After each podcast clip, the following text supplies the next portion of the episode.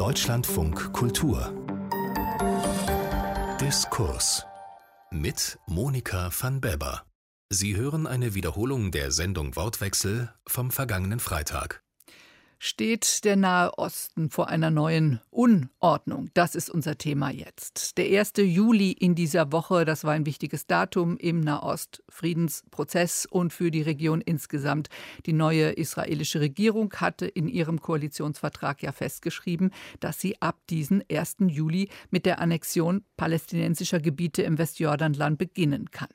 Bisher, bis zu diesem 3. Juli jetzt, hat es keine Annexionen gegeben, aber die Gefahr droht natürlich weiterhin. Wie kann die Weltgemeinschaft darauf reagieren? Dazu muss vor allem die deutsche Regierung eine Haltung finden, denn sie hat auch an diesem 1. Juli die Ratspräsidentschaft für die EU und Vorsitz im UN-Sicherheitsrat übernommen. Mit uns diskutieren deshalb heute Andreas Nick. Er ist CDU-Bundestagsabgeordneter und Mitglied im Auswärtigen Ausschuss.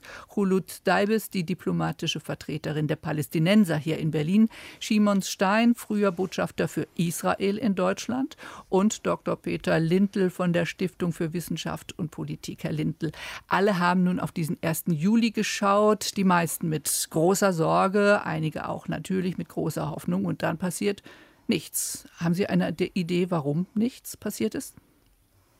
Na, das hat mehrere Gründe. Der Hauptgrund wird sicherlich sein, weil die US, äh, die Vereinigten Staaten von Amerika, ihre Position selbst noch nicht intern klar gemacht haben. Da gibt es verschiedene Lager und das wird wohl der Hauptgrund sein. Zudem muss man sagen, dass scheinbar der internationale Druck zumindest auch auf das Ganzlager einigermaßen gewirkt hat, also der kleinere Teil der Opposition, der nicht zu Netanyahu, zu den Netanyahu-Unterstützern gehört. Und die haben sich wohl von dem internationalen Druck auch etwas beeindrucken lassen und sind jetzt vorsichtiger geworden. Schibon hm, Stein, das wusste wohl nicht mal der Außenminister noch am Mittwoch in einem Radiointerview, äh, was Netanyahu an diesem 1. Juli plant. Ist das wirklich vorstellbar? In Israel ist alles vorstellbar. Und das äh, zählt dazu, ja. Ich meine, wenn Ashkenazi es gesagt hat, dann habe ich keinen Grund, hier Zweifel zu stellen, denn das eigentlich ist für ihn äh, kein gutes Zeichen. Das sollte was passieren und er ist ja nicht äh, in der Loop, wie man sagt. Aber in der Tat, glaube ich, äh, der 1. Juli stand im Raum. Wie Herr Lindl gesagt hat, äh, ob es eigentlich der internationale Druck, der Benny Gantz äh, zur Überlegung über seine falsche Entscheidung geführt haben, sich noch einmal dem gesamten Konzept der Annexion zu überlegen, stellt mal im Raum. Aber für mich am Ende kann Netanyahu sich in diese Sache überhaupt nicht bewegen, solange er kein grünes Licht von Trump hat. Und das offensichtlich hat er ja nicht bekommen. Ja, eben, da sind wir schon wieder bei den USA. Peter Lindl hat es eben auch gerade angesprochen, Andreas Nick. Es gab am Dienstag, dem Tag vor diesem 1. Juli, ein Treffen von Netanyahu mit einer amerikanischen Delegation. Da soll es um Alternativen zur Annexion gegangen sein. Können Sie sich vorstellen, dass ausgerechnet die Amerikaner jetzt Netanyahu zurückhalten? Das ist von außen sehr schwer einzuschätzen. Das ist natürlich auch mit Blick auf den amerikanischen Präsidentschaftswahlkampf ein sensibles und ja nicht äh, auch dort unkontroverses Thema. Insofern ist da auf beiden Seiten in, in den USA, aber auch in Israel äh, sicherlich eine gewisse innenpolitische Dynamik äh, mehr bestimmend für diesen äh, Prozess. Das ist natürlich nicht unbedingt hilfreich, aber es gehört zu der Gesamtausgangslage, mit der wir uns auseinanderzusetzen haben. Rulut Daibes, Sie sind diplomatische Vertreterin der Palästinenser hier in Berlin. Was ist denn Ihre Haltung zu diesem Plan der israelischen Regierung überhaupt? Also ich bin Botschafterin äh, Palästinas und leite der palästinensischen Mission also es ist klar, dass wir über das Timing äh, sprechen und nicht über das Prinzip Annexion als Völkerrecht äh, widrig. De facto Annexion existiert schon, also der palästinensischen Gebiete. Äh, die Gefahr ist, dass es äh, fortgeschritten wird in anderen Formen und dass es nicht entschieden äh, noch nicht, auch wenn wir heute am 3. Juli sind, dass es äh, gestoppt werden kann und dass der internationale Druck auch äh, so groß bis, bis jetzt ist, dass es äh, klare Signale gibt, dass es gestoppt werden könnte. Vor allem der Trump-Plan hat ja das grüne Licht eigentlich äh, gegeben, dass damit überhaupt angefangen wurde. Der Trump-Plan, den er Ende Januar vorgestellt hat, der sogenannte Jahrhundertdeal, war ja sozusagen die Vorlage überhaupt erst zu diesem Plan der israelischen Regierung. De facto, haben Sie gerade gesagt, ist die Annexion eigentlich da. Was würde sich denn de facto oder ganz praktisch, Herr Lindl, vielleicht an Sie die Frage, ändern, wenn jetzt diese Annexion auch noch juristisch käme? Naja, das kommt natürlich darauf an, in welchem Umfang ähm, die Annexion kommen würde, ob wir wirklich über diese 30 Prozent des Trump-Plans sprechen oder über einzelne Siedlungsblöcke. Wenn diese 30 Prozent des Trump-Plans kommen, wird sich für die Palästinenser, die in diesen Gebieten leben, natürlich ganz massiv was ändern, weil sie dann in abgeschiedenen Enklaven liegen, noch weniger Bewegungsfreiheit haben, palästinensisches Privatland noch leichter beschlagnahmt werden kann. Und grundsätzlich international gesehen ist das natürlich ein massiver Bruch internationalen Rechts. Und das muss man diskutieren, wie man darauf reagiert. 30 Prozent des Westjordanlandes zu annektieren, das ist ein Teil dieses Plans. Was gehört noch alles ähm, dazu, Andreas Nick? Teil des Problems ist ja im Moment, dass wir das gar nicht wissen, äh, was in den ganz konkreten Plänen der israelischen Regierung vorgesehen ist. Wir haben ja den, den Trump-Plan auch von deutscher Seite äh, immer sehr kritisch äh, kommentiert, insbesondere auch vom Verfahren, weil er einen einseitigen Vorschlag macht, einen, der eben nicht das Ergebnis von offenen Gesprächen und Verhandlungen ist. Es gibt sicherlich äh, Elemente in diesem Plan, wenn es um wirtschaftliche Impulse auch für die äh, Entwicklung wirtschaftlicher Aktivitäten äh, in den palästinensischen Gebieten gibt, wo es durchaus Ansatzpunkte gibt. Aber das kann natürlich nur erfolgsversprechend sein, wenn es eingebettet ist in eine verhandelte Lösung und nicht eine, die einseitig einer Partei aufoktroyiert wird. Also nochmal 30 Prozent des Westjordanlandes zu annektieren. Das gehört ja auch zum israelischen Plan. Schimon Stein, wissen Sie, was sonst sonst noch alles dazugehört zu diesem Plan? Keine Ahnung. Ich weiß nicht, ob jemand eigentlich eine klare Vorstellung hat, äh, was äh, das bedeutet. Übrigens äh, muss man auch das feststellen, dass die Annexion ist nur eine Dimension des Plans und auch die Amerikaner wollten die Umsetzung des gesamten Planes sehen und nicht nur diese einzige Dimension, die für Netanyahu sehr wichtig äh, war. Und äh, alles äh, dreht sich um die Person Netanyahu und sein Erbe und ja nicht um die Sache. Ich halte dieses Vorhaben für falsch, strategisch aus allen Ecken und Punkten. Und ich kann nur hoffen, dass aus welchen Gründen wie auch immer, wird das überhaupt nicht dazu auch kommen was man jedenfalls den Zeitungen an Informationen entnehmen kann. Da heißt es eben, dass die existierenden Siedlungen in diesem Gebiet im Westjordanland legitimiert werden soll, dass israelisches Recht auf diese Siedlungen und auf das ganze Jordantal angewendet werden sollen, ähm, dass alle Siedlungen auch tief im Palästinensergebiet bleiben können, das israelische Militär die Sicherheitskontrolle über das Territorium hätte, mit einem Grund übrigens, warum das Militär selber nicht sehr begeistert ist von dem Plan. Frau Deibis, man muss muss ja, glaube ich, wirklich auseinanderhalten. Der israelische Plan und die US-amerikanische Vorlage von Ende Januar. Da stand auf der einen Seite Annexion 30 Prozent des Westjordanlandes drin, aber es stand eben auf der anderen Seite auch drin, dass ähm, die Palästinenser ein zusammenhängendes Territorium bekommen sollen, einen eigenen Palästinenserstaat bekommen sollen. Da stand ja mit drin, das ist aber in dem israelischen Plan oder zumindest in Netanyahus Plan, wenn es offensichtlich ein ganz persönlicher Plan ist, nicht mit drin, sondern nur der Teil der Annexion. Äh, ja, aber es stand auch zerstückelte Enklaven, die überhaupt nicht äh, lebensfähigen Staat äh, ausmachen könnte. Was zynisch ist, dass wir jetzt diskutieren, was in dieser Plan und was Netanyahu macht äh, und äh, was die 30 Prozent ist, statt dass wir über die Umsetzung der Zwei-Staaten-Lösung, die noch bisher äh, die einzige politische Lösung, worüber auch äh, internationale Konsens gibt und im internationalen Recht verankert sind, sehen wir uns Palästinenser und die internationale Gemeinschaft immer vor Tatsachen, dass wir diese einseitigen Schritte, völkerrechtswidrige äh, Schritte entgegenwirken äh, müssen. Bisher eigentlich hat die äh, Weltgemeinschaft tatenlos hingeschaut. Der, Plan, der sogenannte Trump-Plan stellt alles auf den Kopf und hat eigentlich dazu geführt, dass wir heute davor stehen, de facto Annexion zu die Jure-Annexion zu verwandeln und stellt die vor allem die Weltgemeinschaft, die EU, die UN, alle vor der Frage, welche Maßnahmen unternimmt man, um das zu stoppen und wenn es nicht möglich ist, zu sanktionieren. Wir sind heute an einem Punkt gelandet, Point of No Return, also es gibt kein Zurück mehr. Und deswegen die Besatzung neu zu definieren oder zu normalisieren, wird nicht funktionieren.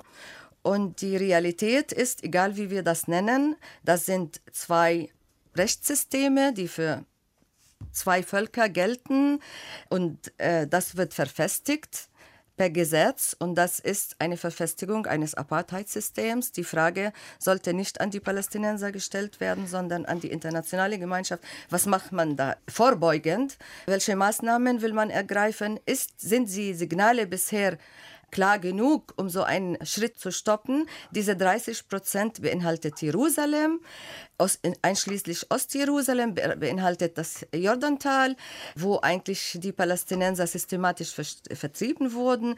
Die Regierung Netanyahus zielt darauf, das Land ohne die Palästinenser zu haben. Und um unsere Zuhörer und Zuhör Zuhörerinnen zu, daran zu erinnern, worauf diese Zwei-Staaten-Lösung basiert war, Land für Frieden. Und das war unser, äh, unser Hauptprinzip, worüber wir über Jahrzehnte verhandelt haben und schleichend wurde uns das äh, Land äh, weggenommen und heute stehen wir nur, um zu diskutieren, wie viel 30 Prozent oder 10 Prozent oder 5 Prozent, das ist alles völkerrechtswidrig. Wir müssen über, werden über die Maßnahmen, über die Reaktionen natürlich unbedingt sprechen. Wir müssen über die Rechtsgrundlage sprechen, das werden wir gleich tun. Aber müssen wir nicht auch über diesen Plan sprechen, weil Sie haben es ja selbst genannt, Point of No Return. Denn wenn dieser Plan, wenn diese Annexionen jetzt umgesetzt werden, Herr Lintel, wenn ich Sie vorhin richtig verstanden habe, dann wäre diese politische Lösung, diese Zwei-Staaten-Lösung, von der seit Jahren die Rede und leider nur die Rede ist, unmöglich geworden, oder? Wenn wirklich 30 Prozent der Westbank annektiert werden, wird die Zwei-Staaten-Lösung de facto, man kann immer über Theorien äh, diskutieren, aber de facto wird sie unmöglich, aus unterschiedlichen Gründen. Erstens, weil ein palästinensischer Staat zu zerklüftet wäre auf diesem Territorium, das ist nicht möglich.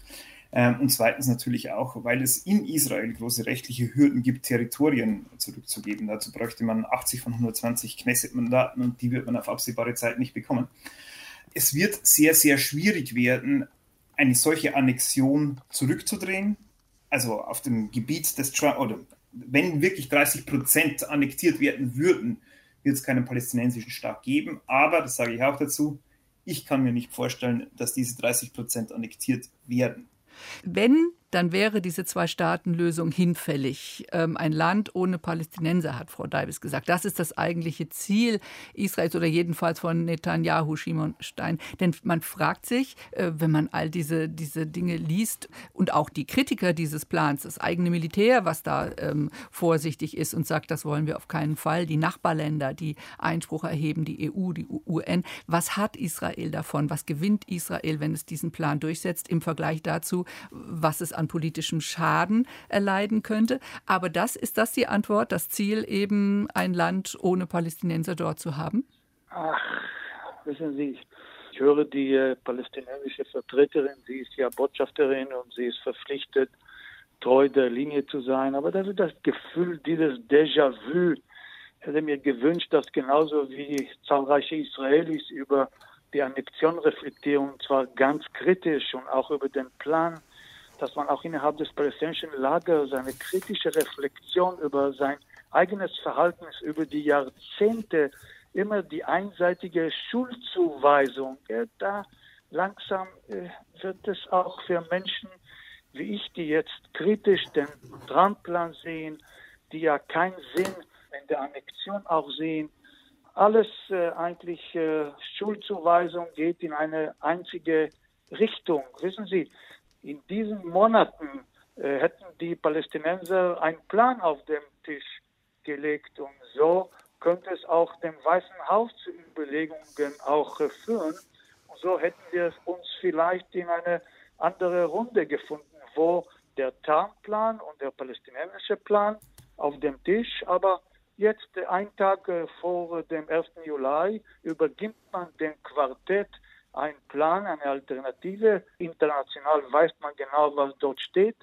Zwei Wochen vorher bemüht sich der deutsche Außenminister bei den Palästinensern auch und kommt mit leeren Händen davon etwa mehr zu reflektieren über sein eigenes Verhalten wäre auch gut. Nicht, dass, wie gesagt, alles muss man an die Palästinenser zuschieben. Israel hat auch, weiß Gott, einen Beitrag zu der verfahrenen Lage, in der wir uns auch heute befinden. Dann nochmal ganz klar, Herr Stein, was, wäre, was ist Ihre Erwartung alles an die Palästinenser in dieser Situation? Was hätten Sie da jetzt erwartet?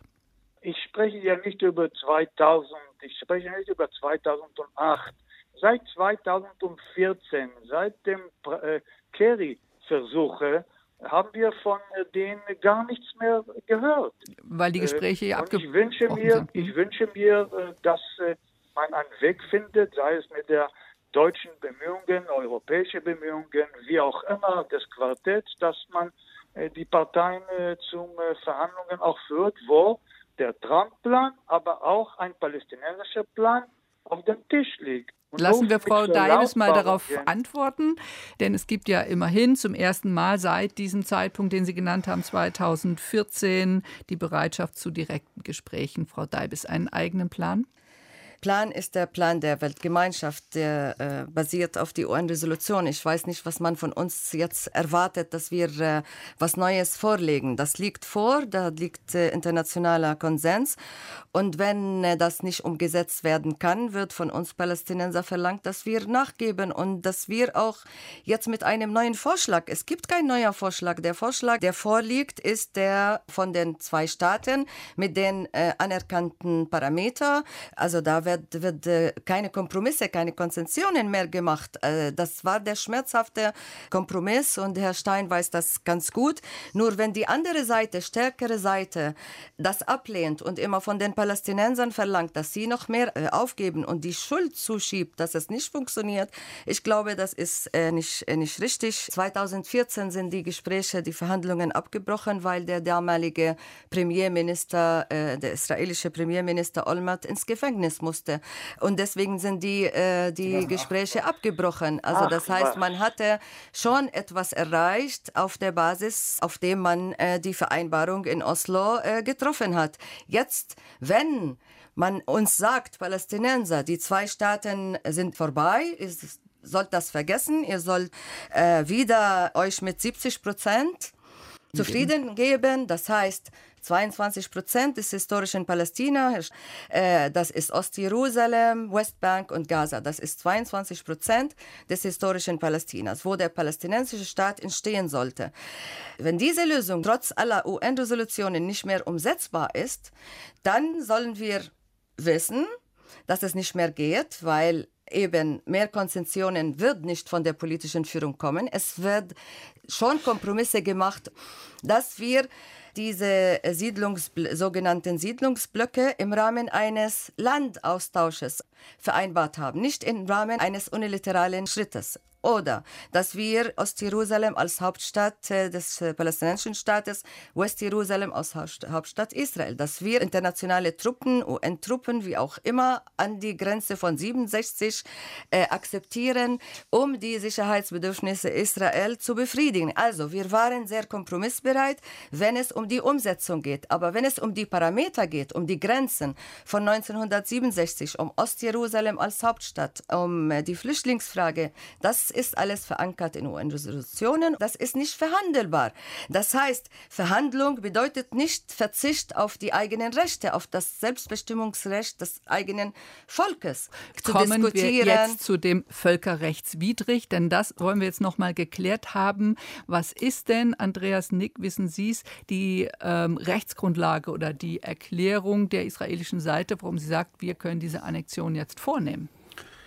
Ich kann nur die Position äh, der deutschen Politik zu dieser Frage beschreiben. Äh, der Bundesaußenminister war ja auch äh, im Juni nochmal in Israel, in Jordanien. Wir haben diese Woche im Deutschen Bundestag uns auch noch einmal in einer Resolution klar zu dieser Frage geäußert. Eine solche Annexion wäre nach unserer Einschätzung ein klarer Verstoß gegen internationales Recht und er ist eben darüber hinaus auch geeignet, die nachhaltige Sicherheit Israels äh, zu gefährden, aber auch die Identität Israels als jüdischer und demokratischer Staat. Äh, und auch das ist ja äh, eine Frage, die auch in der israelischen Gesellschaft äh, in hohem Maße umstritten ist.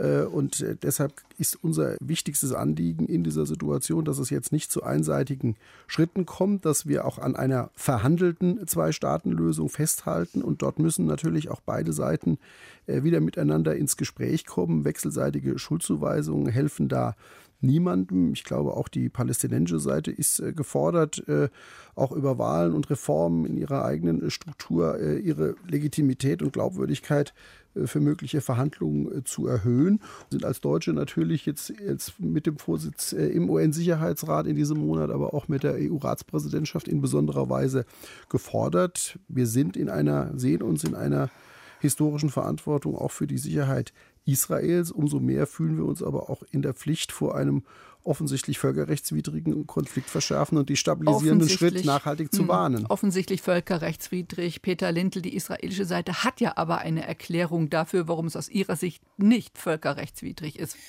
Naja, die israelische Erklärung geht darauf zurück, dass dieses Gebiet zunächst einmal von Jordanien ähm, völkerrechtswidrig annektiert wurde nach dem Krieg von 1947-48 ähm, also von Jordanien besetzt wurde. Daraufhin wurde die Westbank von Israel im Sechstagekrieg äh, besetzt. Dadurch, dass es bereits vorher völkerrechtswidrig von Jordanien besetzt wurde, sagen die Israelis, das ist ähm, disputed land, also umstrittenes Land und nicht besetztes Land. Und damit sind die Israelis international relativ allein. Es gibt einige Stimmen in den USA, die es genauso sehen. Aber das ist die Erklärung der Israelis. Der Nahe Osten vor einer neuen Unordnung, das ist heute unser Thema hier im Wortwechsel auf Deutschlandfunk Kultur. Wir diskutieren mit Peter Lindl von der Stiftung Wissenschaft und Politik. Er ist Leiter eines Forschungsprojektes zu Israels Sicherheitspolitik. Mit Andreas Nick, CDU-Bundestagsabgeordneter, Nahostexperte und Mitglied im Auswärtigen Ausschuss des Bundestages. Shimon Stein, früherer Botschafter Israels in Deutschland und Chulut Daibes, Botschafterin der Palästinenser. Kommen wir mal zu der Frage der äh, Maßnahmen, zu der Frage der Reaktion. Ähm, Andreas Nick vom Deutschen Bundestag haben Sie eben schon gesprochen. Der hat am 1. Juli einen Antrag beschlossen, das Vorgehen Israels anzuprangern. Reicht Ihnen persönlich eigentlich diese Formulierung als Reaktion? Wir haben da auch in einem äh, intensiven Diskussionsprozess äh, versucht, einen möglichst breiten Konsens auch im Deutschen Bundestag äh, in dieser Frage zu erreichen. Man muss sehen, dass das deutsch-israelische Verhältnis ein ganz besonders sensibles ist, auch eines, äh, das äh, für uns aus deutscher Sicht ein besonderes äh, Geschenk und Privileg angesichts der historischen Belastungen ist und wir mit einer besonderen Sensibilität vorgehen. Auf der anderen Seite sind wir gerade jetzt auch in unserer zentralen Rolle in der Europäischen Union gefordert, eine möglichst äh, gemeinsame, einheitliche Haltung der Europäischen Union zu ermöglichen, für die dann möglicherweise eben nicht nur die spezifische deutsche historische Betroffenheit der einzige äh, Maßstab sein kann. Ich glaube, mit dem Blick nach vorne äh, ist die EU insbesondere geeignet, als glaubwürdiger Vermittler auch einen wiederbelebten Prozess mit in Gang zu bringen. Dafür setzen wir uns ein. Ich glaube, es ist jetzt nicht vorrangig der Zeitpunkt, über eine weitere Eskalation und einseitige Maßnahmen zu reden, sondern insbesondere darüber, jetzt diesen einseitigen Schritt möglichst noch zu verhindern im Dialog mit unseren israelischen Partnern und zum anderen die Tür zu öffnen, dass wir wieder auf einen wirklichen Verhandlungsprozess und einen Dialog äh, der Konfliktparteien in der Region äh, zurückkommen können. Herr Stein. Mit Verlaub, ja. EU als glaubwürdiger Vermittler, bedauerlicherweise die Wahrnehmung, die die Israelis über die Haltung der Europäischen Union im Laufe der Jahrzehnte eben hat, äh, ist ja nicht eigentlich so glaubwürdig, bedauerlicherweise, weil aus der Wahrnehmung äh, mehrerer Israelis äh, die Europäische Union verhält sich in diesem Konflikt unausgewogen. Insofern, ich glaube, die Europäische Union, das habe ich schon bereits seit geraumer Zeit gefordert, soll etwas eine bessere Öffentlichkeitsarbeit in Israel, damit die Israelis von der Glaubwürdigkeit der Europäischen Union und der Rolle der Europäischen Union, die ich glaube, die Europäische Union hat eine Rolle und zwar eine wesentliche Rolle äh, in diesem Konflikt und generell in der Region, dass äh, diese Wahrnehmung äh, von Einseitigkeit korrigiert wird. Und vielleicht nutzen Sie die sechs Monate, die Sie haben, um etwas für Ihre PR als Europäische Union in Israel was zu tun, damit Israelis bereit wären, die Europäische Union als Makler in der Konflikt auch wahrzunehmen und nicht mit Misstrauen, mit dem Israelis die Europäische Union und das Halten der Europäischen Union begleiten. Dieses Misstrauen gibt es nicht nur auf Seiten der Israelis, sondern auch, ähm, Frau Deibes, auf Seiten der Palästinenser. Ja, also das äh, ist eigentlich keine äh, Entscheidung des Ermessens, welche Maßnahmen es äh, ergriffen werden müssen. Das steht im äh, Völkerrecht und die Instrumente sind, äh, äh, sind bekannt und das ist die Verpflichtung. Ich denke, einzelne Staaten und die EU und der internationalen Gemeinschaft entsprechend auch diese Maßnahmen zu ergreifen. Es sollte keine Ausnahme hier sein, auch wenn es um Israel geht. Mit Instrumenten meinen Sie Sanktionen? Alles, die ganze Palette, wirtschaftliche Zusammenarbeit, militärische Kooperation, äh, Waffenexport, die Verpflichtung zu differenzieren zwischen dem Staatsgebiet Israels als Staat und die besetzten Gebiete, die auch nach Völkerrecht als besetztes Gebiet äh, gilt und nicht als äh, disputed, äh, wie, wie hier gesagt äh, Andreas wurde. Nick, was ist von der EU zu erwarten unter deutscher Führung in den nächsten sechs Monaten? Ich meine, diese Diskussion verdeutlicht ja, dass es äh, sehr unterschiedliche Erwartungen der beiden Parteien äh, in der Region auch an die Europäische Union gibt und dass es in der Europäischen Union natürlich auch eine ganze Bandbreite von Positionen gibt. Es gibt Mitgliedstaaten, die sicherlich eher auch auf eine einseitige Anerkennung des Staates Palästina Palästina setzen. Es gibt sicherlich auch den einen oder anderen, der sich ja auch öffentlich, äh, wie Hasselborn aus Luxemburg, über mögliche Sanktionen gegen Israel geäußert hat. Auf der anderen Seite gibt es etwa in Ungarn und Österreich eine höhere äh, Affinität zu Herrn Netanyahu, aus welchen Gründen auch. Und es gibt insbesondere aus deutscher Sicht die Priorität und den, den, den Wunsch, eine gemeinsame europäische Position zu erreichen und damit konstruktiv in diesen Prozess einwirken zu können. Aber Sie sagen es ja schon selbst, gemeinsame europäische Position, wie wollen Sie die erreichen? Auf der einen Seite, Sie haben sie genannt, Luxemburg, Schweden, Finnland, Belgien, Irland, das sind Länder, die sich klar gegen die Annexion aussprechen. Dann gibt es Länder wie Ungarn, Lettland, Tschechien, Polen, äh, die auf Seiten eher Netanyahus hm, zu finden sind. Die Meinungen gehen da ja sehr weit auseinander. Wie können Sie da zu einer gemeinsamen Haltung kommen. Erwarten Sie das wirklich? Das ist natürlich auch eine Frage des Prozesses, auch eine Frage der Verantwortung auch der deutschen EU-Ratspräsidentschaft. Ich will nur noch mal darauf hinweisen, es gibt äh, etwa in der Frage der völkerrechtlichen Einschätzung einen, nach meinem Kenntnisstand, einen breiten Konsens äh, in der äh, Europäischen Union. Da gibt es, glaube ich, niemanden, der das für einen völkerrechtlich äh, zulässigen Vorgang hält, der dort aktuell diskutiert wird. Es gibt möglicherweise unterschiedliche politische Na, Bewertung. Unser Bemühen ist es jedenfalls, dass wir versuchen, dem Ganzen eine konstruktive Wendung zu geben, insbesondere äh, wieder den, den verhandelten Friedensprozess wieder in Gang zu bringen. Das ist natürlich immer die schlichteste Erwartung und die, und die vermeintlich einfachste Lösung, sich einfach auf die eine oder andere Seite zu schlagen. Und ich glaube, gerade weil wir in Europa durchaus die Bandbreite der Anliegen beider Konfliktparteien in den Blick nehmen können, sind wir vielleicht auch besser in der Lage als andere, die sich einseitig positionieren, dort vermittelt tätig zu werden. Der ehrliche Makler zu sein, wie das Außenminister Maas ja auch gesagt hat. Also Andreas Nick sagt, es gibt eine einheitliche Einschätzung innerhalb der EU, eine einheitliche völkerrechtliche Einschätzung. Es gibt auf der anderen Seite, wie Frau Deibes, Botschafterin der Palästinenser, sagt, klare Instrumente, klare Vorgaben, was dann für Reaktionen kommen müssen. Werden die kommen, Peter Lintel? Was erwarten Sie? Ja, das ist eine schwierige Frage. Ähm, ich glaube, zunächst mal muss man sagen, äh, was man jetzt auch in dieser Diskussion schon hört, ein ehrlicher Makler wird in den beiden Ländern nicht unbedingt als solcher anerkannt werden, weil der Konflikt erlaubt es nur bedingt, einen Makler zu akzeptieren, weil man dann ja ein Stück weit die andere Seite schon mit akzeptieren muss, weil es um Kompromisse geht. Natürlich kann das Europa äh, versuchen.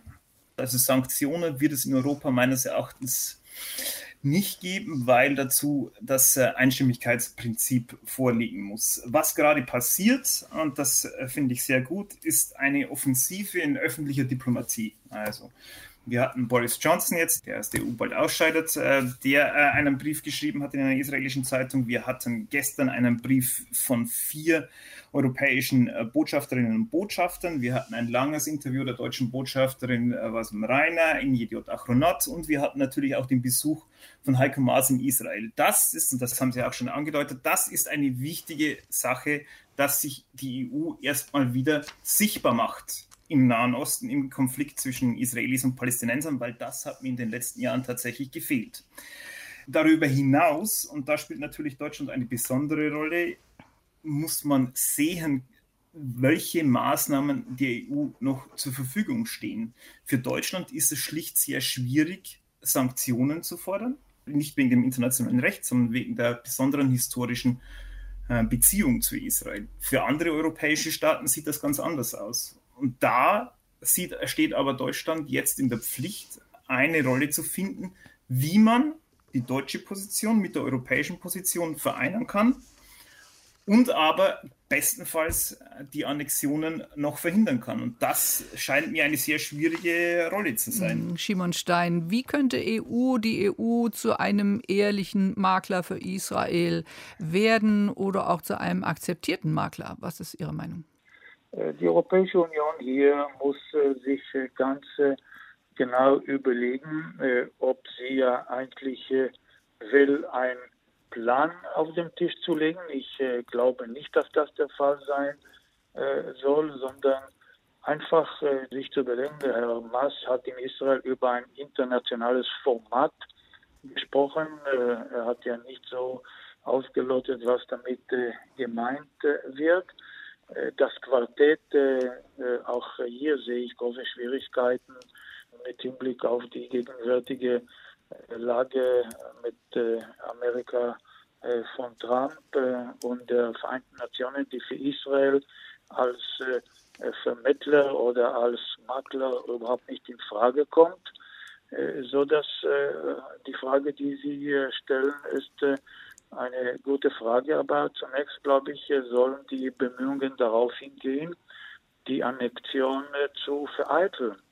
Es geht äh, hier darum, dass zumindest bis äh, November, äh, wo die Wahlen in Amerika stattfinden, gebunden mit der Hoffnung, dass ja es äh, ja nicht zu einem Wahlsieg von Trump kommt, äh, dass äh, die Amerikaner werden sich von neuem ihre Position überlegen. Das ist natürlich auch gleichzeitig der Grund, warum Netanyahu jetzt das Gefühl hat, offensichtlich ein bisschen äh, schnell machen zu müssen, eben ja, wegen ja, der, wegen der Wahl. Klar, ja, das ist mir klar, warum die Zeit für Netanyahu drängt und warum er dieses Fenster als historisch sieht. Aber er handelt ja mehr Netanyahu als im Interesse des Staates Israel. Mhm. Und das äh, ist für mich ein Problem. Aber vorher hat man über diese Point of No Return ja, ich neige auch zu sagen, dass äh, mit einer Annexion wird es durchaus schwierig, wenn äh, vielleicht unmöglich sein. Aber Israel hat auch äh, äh die äh,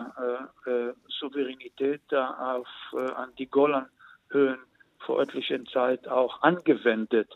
Und trotzdem Ehud Barak als Ministerpräsident, Rabin als Ministerpräsident und auch genau sogar Netanyahu als Ministerpräsident waren bereit, trotz der Anwendung äh, der Souveränität äh, über die Zukunft äh, des Golanheids zu diskutieren.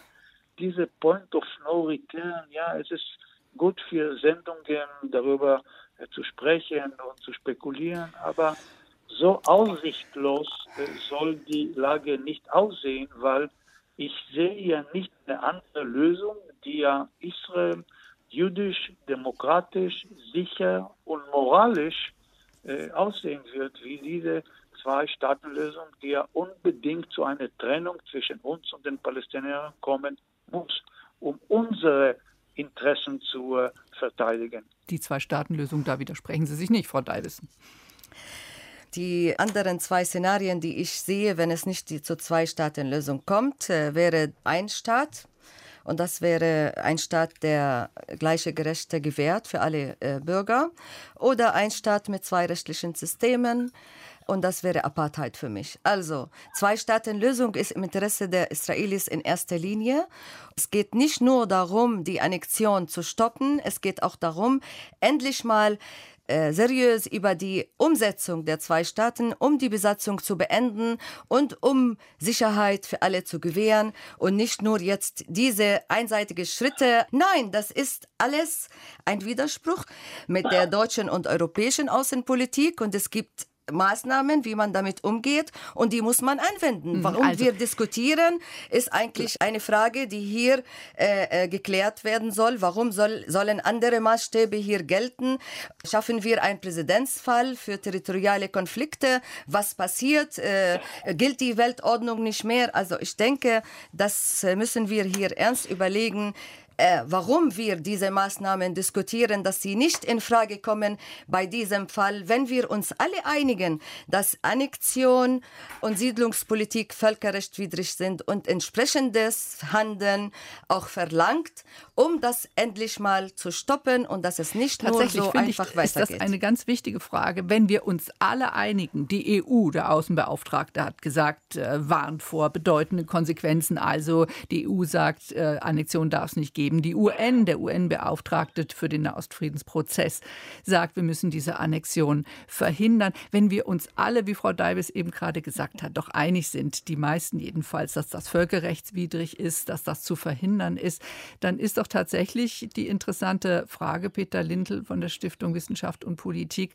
warum passiert dann nichts? Also eigentlich müssen sich nur zwei Parteien sein. Und das sind die Israelis und die Palästinenser. Das sind die einzigen beiden maßgeblichen Parteien. Von außen kann man vielleicht ein Stück weit einwirken, aber die Geschichte hat ja auch gezeigt, dass die Einwirkung von außen begrenzt ist. Man kann darauf hinwirken, dass beide Parteien sich ein Stück weit darauf zubewegen. Das ist mal mehr, mal weniger gelungen. Und das muss man in diesem Fall sicherlich machen, um zu versuchen, die äh, Annexionen zu verhindern. Aber, auch da gebe ich Herrn Stein ein Stück weit recht, die Palästinenser hätten im Moment auch wirklich eine gute Möglichkeit gehabt, nochmal öffentlich stark zu betonen, wir stehen zur Zwei-Staaten-Lösung, hier ist unser Plan, nicht nur so ein Non-Paper, das zum Quartett geht, sondern sich öffentlich hinzustellen, zu sagen, wir sind bereit zu verhandeln, das sind unsere Punkte, das wäre eine gute Möglichkeit gewesen. Das ist leider nicht passiert. Herr Lintel, der Plan liegt auf dem Tisch. Welcher Plan äh, meinen Sie? Also der Plan liegt auf dem ich meine, Tisch. Ich, ich weiß, dass der Plan auf dem Plan? Tisch liegt. Ja, der liegt auf dem Tisch seit 27 Jahren. Seit ja. Oslo liegt er auf dem Tisch. Frau äh, Deibes, ja. einen Satz. Ich rede nicht um Inhalte.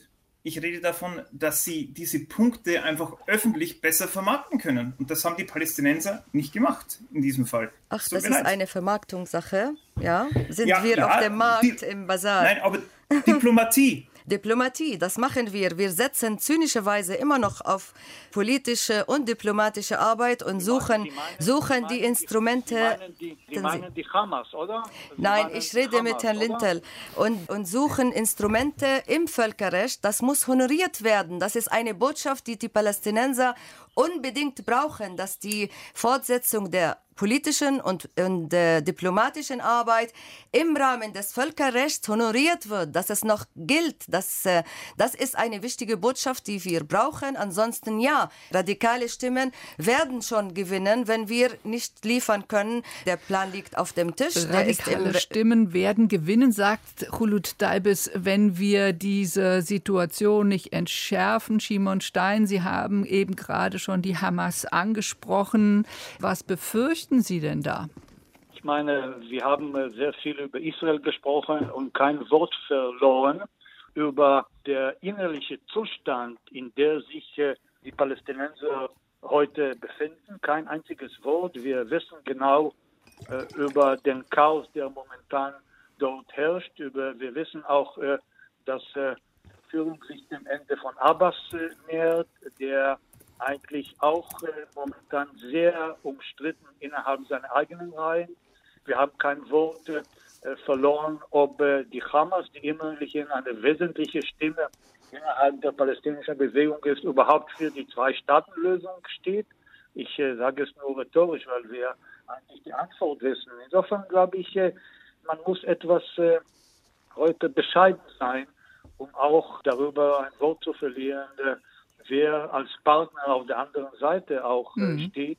Ich hätte mir nur gewünscht, im Gegensatz zum Beispiel zu der israelischen Regierung, dass es zu einer Einigkeit innerhalb des palästinensischen Lagers kommen wird, weil im Gegensatz äh, zu manchen in Israel teile ich ja nicht die Auffassung, dass äh, wenn zwei Einheiten entstehen in der Westbank und in Gaza, das wird israelische langfristige Interessen dienen, gar und gar nicht. Ich kann nur hoffen, dass es zu einer Einigkeit kommt, aber die ist ja nicht in Sicht. Hm. Deshalb kann Abbas sagen, was er will.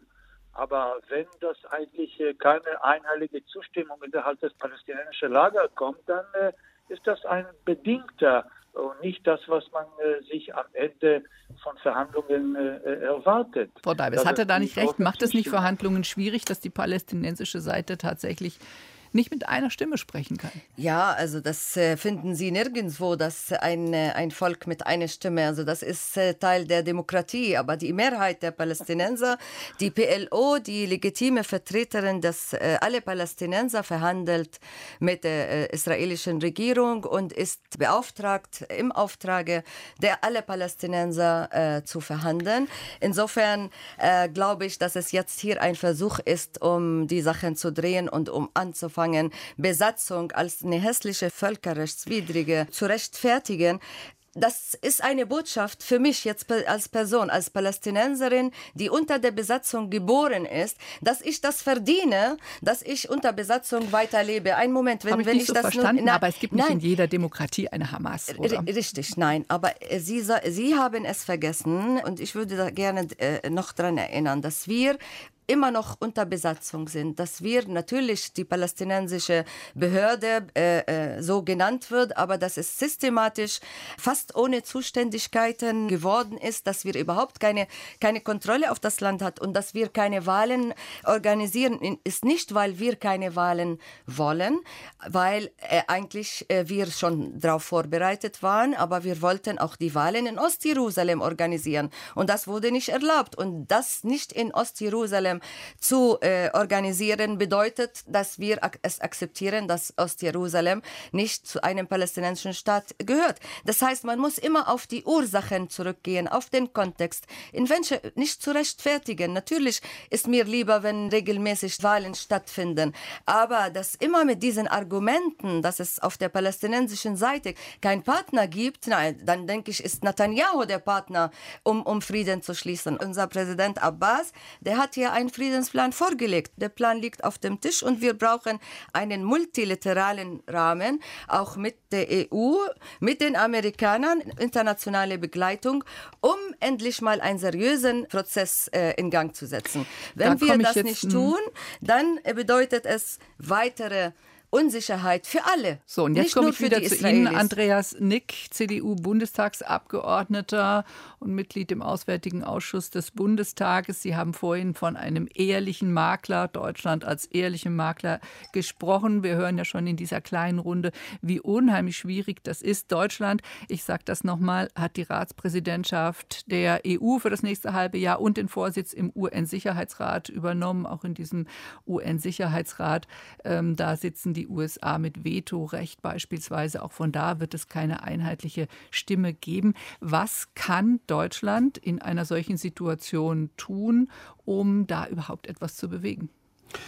Ich glaube, es ist nichts, äh, wo wir jetzt als Deutsche exklusiv eine Rolle als ehrlicher Makler anstreben können, sondern immer nur im Kontext auch äh, unserer Freunde und Partner in der Europäischen Union, gerade weil das unsere Glaubwürdigkeit auf beiden Seiten eher erhöht als reduziert. Aber Herr Lindl hat vorhin ja einen richtigen Punkt angesprochen. Am Ende ist das eine Verständigung, die zwischen Israelis und Palästinensern erreicht und anschließend auch gelebt werden muss. Und alle anderen können eigentlich nur versuchen, einen Kontext äh, bereitzustellen, in dem das wieder möglich wird. Und das kann nicht vorrangig darin bestehen, dass man versucht, die internationale Gemeinschaft auf die eine oder andere Seite zu ziehen, sondern dass wir als internationale Gemeinschaft auch auf einen fairen Interessenausgleich, auf eine Sicherheitsstruktur, auch für eine lebensfähige Regelung auch, auch hinwirken. Und da haben, glaube ich, beide Seiten auch eigene Diskussionen zu führen. Ich habe es vorhin mhm. angesprochen, in der israelischen Gesellschaft ist es ja in der Tat auch eine Diskussion. Was ist denn die Identität eines einheitlichen Staates vom Mittelmeer bis zum Jordan? Ist das noch ein jüdischer und demokratischer Staat? Umgekehrt habe ich vorhin auch gesagt, die, die, auch die Palästinenser haben sicherlich äh, erheblichen Nachholbedarf, Legitimität und Glaubwürdigkeit in diesen Verhandlungen äh, zu erhöhen. Es reicht, glaube ich, nicht, sich nur auf Formeln der Vergangenheit zu beziehen, sondern die müssen ja in einer Situation auch ganz konkret mit Leben gefüllt werden. Und weil vorhin das Stichwort äh, Sanktionen schon mal, ich glaube, das ist eine Position, dass wir jedenfalls im rechtstechnischen Sinne äh, Sanktionen gegen Israel uns von deutscher Seite nun wirklich kaum vorstellen können.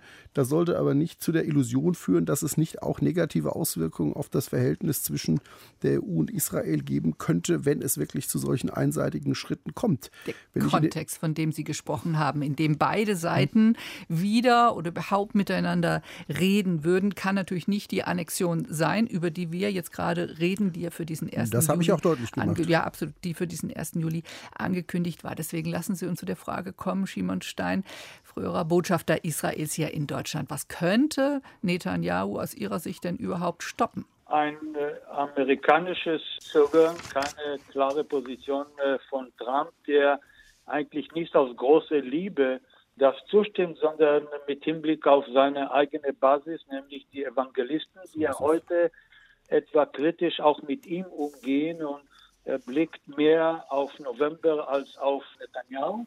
Insofern, äh, glaube ich, hängt es für mich maßgeblich von äh, der Haltung des Weißen Hauses. Und wenn er von dort aus kein grünes Licht, dann wird er zögern. Er ist ja nicht ein sehr mutiger und tapferer Politiker. Das müssen Sie auch mit dem Blick auf seine Vergangenheit sehen. Er zögert, er wägt ab und insofern glaube ich auch diese Entscheidung äh, ohne die Zustimmung von Trump wird ihm meines Erachtens, die wird er nicht fallen. Insofern befinden wir uns äh, auch generell, äh, weil die Frage nach Maßnahmen der Europäischen Union und was kann man tun, dieses Zeitfenster bis November ist ja nicht nur in dieser Sache, sondern generell mit sehr viel Ungewissheit. Äh, alle warten gespannt auf November an. Insofern, glaube ich, können wir nur hoffen, dass dieses Zögern sowohl des Weißen Hauses und dementsprechend auch von Netanyahu wird sich hinauszögern mhm. bis äh, nach November. Und November die Wahlen in den USA. Die USA heißt es will Einigkeit zwischen den israelischen Koalitionsparteien in dieser Frage. Diese Einigkeit scheint nicht da zu sein. Koalitionspartner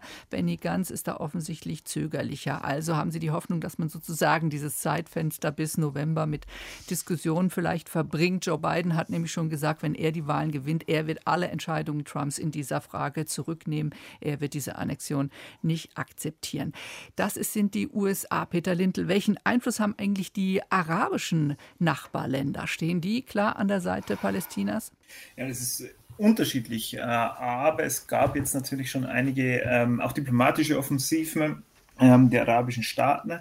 Ich glaube, man muss das trotzdem im äh, Gesamt Kontext sehen, also der arabischen Staaten und auch der europäischen Staaten, dass man hier sagt, äh, wir wirken auf die Israelis ein oder auf die Israelis ähm, ein, auf die man noch einwirken kann, wie eben Benny Gantz, der zögerlicher ist. Bei Netanyahu wird sicherlich nur die, wie Herr Stein schon gesagt hat, werden nur die USA Einfluss nehmen können. Aber das muss man im Konzert machen, um dann zu versuchen, die Annexion gegebenenfalls noch bis ähm, November zu verschieben. Aber vielleicht noch einen Satz zu dem, was Herr Nick vorher gesagt hat. Ich glaube, ähm, wenn ich den Bundestagsbeschluss lese, die Resolution, und Sie haben ja gerade gesagt, man muss den Israelis auch klar machen, dass eine Annexion trotzdem negative Konsequenzen hätte. Ich glaube, das sollten Sie vielleicht den Israelis auch nochmal ausbuchstabieren, weil wenn ich viele israelische Zeitungen lese und sehr viele Israelis sind auch gegen diese Annexionen, ich glaube, die würden gerne hören, was heißt denn das für uns? Also bitte gebt uns auch etwas an die Hand, damit wir unseren Mitbürgern sagen können, was heißt denn das? Gibt es schon eine Erklärung von ehemaligen Generälen und Offizieren aus Israel, die dringend davor warnen, auch den Friedensvertrag mit Jordanien, und da bin ich wieder bei den Nachbarländern, die Kooperation mit den palästinensischen Sicherheitskräften in den Gebieten auch zu gefährden, weil die sagen, wir können ja hier nicht jeden einzelnen Siedler dann in Zukunft schützen. Das würde es ja bedeuten, wenn man sagt, jede Siedlung muss von der israelischen Armee dann in Zukunft gesichert werden. Ein Kommentar hieß es, jedem Siedler sein Bodyguard. Das wäre für die israelische Armee auch eine schwierige Sache. Jetzt komme ich noch mal zu den Nachbarstaaten. Hulut Daibes zu beispielsweise Jordanien. Wie viel Unterstützung erfahren Sie denn da? Es ist sowieso wunderlich, dass das äh, gerade, dass es ums Jordantal geht, äh, was ja äh, zur Grenze Jordanien ist, wo es aus dieser Front eigentlich ein Friedensvertrag äh, äh, besteht und äh, auch aus Sicherheitsgründen nicht äh, zu rechtfertigen ist. Äh, natürlich ist vielleicht die sehr deutliche äh, Haltung kam von Jordanien, weil die genau weil Jordanien als Land genauso betroffen ist. Darüber gibt es auch Einigkeit, dass so ein weiterer Schritt wird die ganze Region in mehr Unruhen und äh, die ganze Region destabilisieren auch gerade Jordanien und äh, Ägypten, die Friedensverträge mit Israel haben. Was wir von den arabischen Staaten erwarten, wie Sie sagen, also es, es gilt immer noch äh, die arabische Friedensinitiative, die darauf basiert, auf die Beendigung der Besatzung. Vielleicht äh, haben wir nicht überall genug laute Stimmen gehört, aber wir wissen ganz genau, dass es eigentlich alle arabischen Völker zu den Palästinensern Ländern stehen, zu einer politischen Lösung stehen. Und ohne diese politische Lösung, äh, die endlich äh, einen palästinensischen äh, Staat herbeiführen, wird es keine Normalisierung mit Israel als Besatzungsmacht geben. Also würde Israel nicht als Nachbarstaat in der Region geben, was eigentlich ein Interesse auch für Israel ist, genauso wie mit Jordanien, wie mit mhm. Ägypten.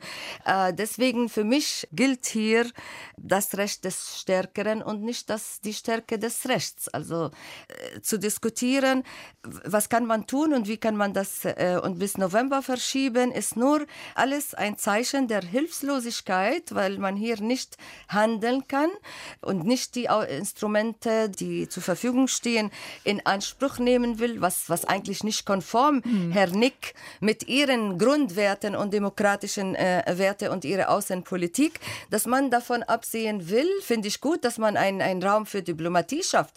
Aber was, was macht man, um das zu stoppen? Und wenn es nicht gestoppt wird, wie reagieren drauf? Hm, Hilflosigkeit, drauf. Hilflosigkeit. Dass, Sie uns die, Andreas Nick äh, genau. ist doch vielleicht noch ein ganz gutes Stichwort zum Schluss. Empfinden Sie das manchmal?